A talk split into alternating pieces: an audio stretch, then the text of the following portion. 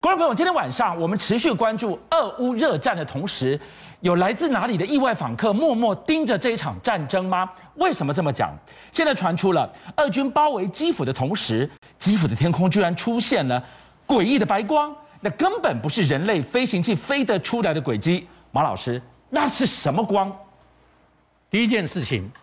每次战争的时候，外星人都会来看。我就一直在想，这次俄乌战争，二战也要打最大的战争，外星人会不会来看？果然来了，有迹可循。哦，第二个，《复仇者》电影告诉我们，只要地球要毁灭的第三次世界大战的时候，就有时空旅人要回来的。那如果这次俄乌演变成第三次世界大战，会不会有时空旅人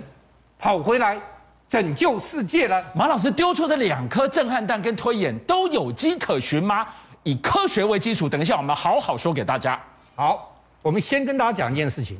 今天早上十点四十六分，拉萨向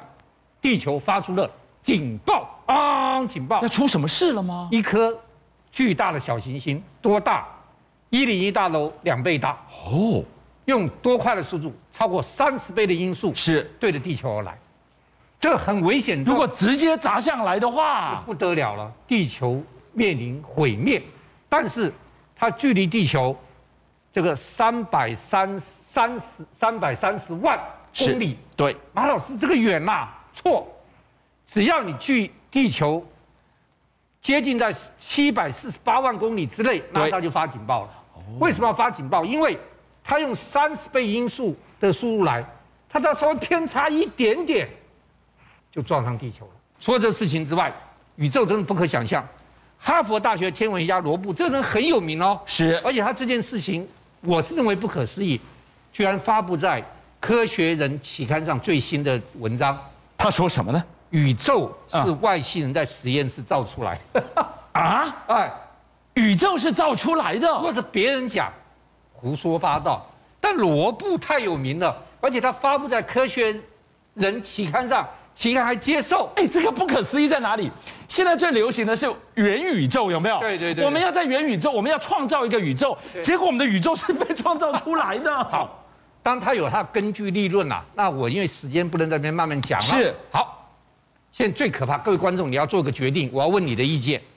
就是 NASA 做出了一个银河信标。什么叫银河信标？就是跟外星人联络。是现在拉萨要把这个银河星标用阿雷西博电射望远镜向太空打出去。我们要跟外星人沟通，好，我先讲这件事情，阿雷西博望远镜对不对？一九七四年，我们第一个向太空发的信息出去，就是用阿雷西博望远镜发射的。这个银河信标是谁？当初起源是谁做的？霍金博士。对，霍金博士做这个银河信标，但是霍金博士在死临死前警告世人，嗯嗯，不要发射这个，不要去找外星人，嗯因为外星人比我们强大，他来就会殖民地球，所以你不要去召唤他来哎对，你不要召唤他。各位，一九七四年发了阿雷阿雷西博讯息，我们现在这个银河信标也要用阿雷西博发出去。俊相，我要问你一个问题了。是这个内容经过了快五十年，它的科技更新，找到外星人机会更大。对，牛津大学两个教授已经公开说了，这是全世界人类事情，不是你拉萨的事情。是你要发这个讯息，要全世界人类同意。全地球公投对啊，，而且还要科学界要同意。所以各位观众听到这里，你同不同意拉萨发银河信标出去？但你不跟他沟通，他会不会主动来找你呢？好，现在我常讲了，如果你常看我讲外星，就知道外星有几个一定会出现的，就是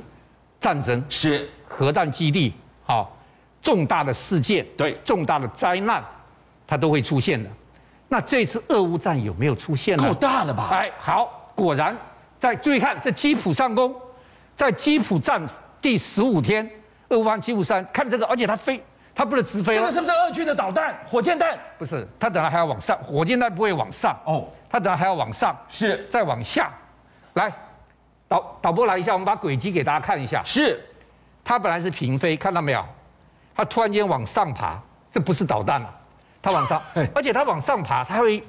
出白色的火光，好像在打讯它打号，讯号不知道什么，然后它平飞，再上爬，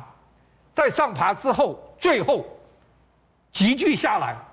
急剧下来以后再平飞，哎，这个不是人类飞行器飞的，不是人类飞，，因为它不是直飞的，它有上去、上来、上去、下来，它的轨迹现在整个被整理出来。是所以今天是不是外星人跑来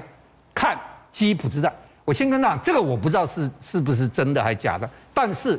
二战的时候是出现外星飞碟最多的一次，因为二战世界最大的战争嘛，是，伊拉克战争，你上网去查那个外星的照片被裁了一大堆，好、连这个是伊朗很有名的一个影片，我特别找出来给大家看。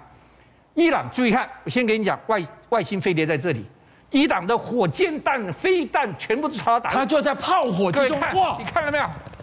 他就在炮火里面走，看到没有？是啊，看到这个最大的亮点，对了，亮，你看到没有？刚开始伊人伊朗认为是无人机，对，但是后来影片一看，不是无人机而，且都打不到它，对，哎打不到，无人机早就被打下来了。那美国也说我们没有发射无人机，看到没有？这个伊朗，然后我哇，最后这个跟大家观讲，点，台湾最接近战争的时候是什么？一九九六年台海危机台，海危机，老共的飞弹已经打到台北外海，打到高雄外海。两艘航母都布在外头了，台湾有记录，官方正式记录有外星人的，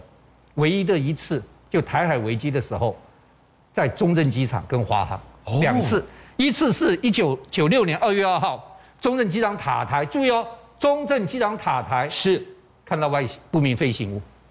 第二就是华航的班机跟长荣的班机在空中看到不明飞行物。哇，这个官方认证过的，官方唯一认证的，所以就代表说，战争的时候最容易看到不明飞行物。是好，现在战争的时候容易看到不明飞行物，它来干什么呢？那自从《复仇者》电影出现之后，而且很多电影、很多小说、科幻小说都在描绘一件事情，就是说，当第三次世界大战爆发，世界被核弹毁灭的时候，会有时空旅人跨越时空，回到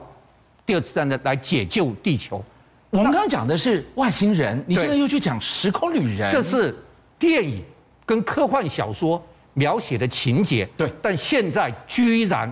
有专家说，有专家你可以去上网查，说所有的 UFO 都是时空旅人，是自己回来的，是不是外星人？是就说我们刚刚讲这么多，这个 UFO 不明飞行物，对，不是外星人，是未来的人回到现在来。那回来这干嘛呢？回来战就是试图阻止战争的发生。哦，所以如果照这个专家的讲法，这个白点不是外星人，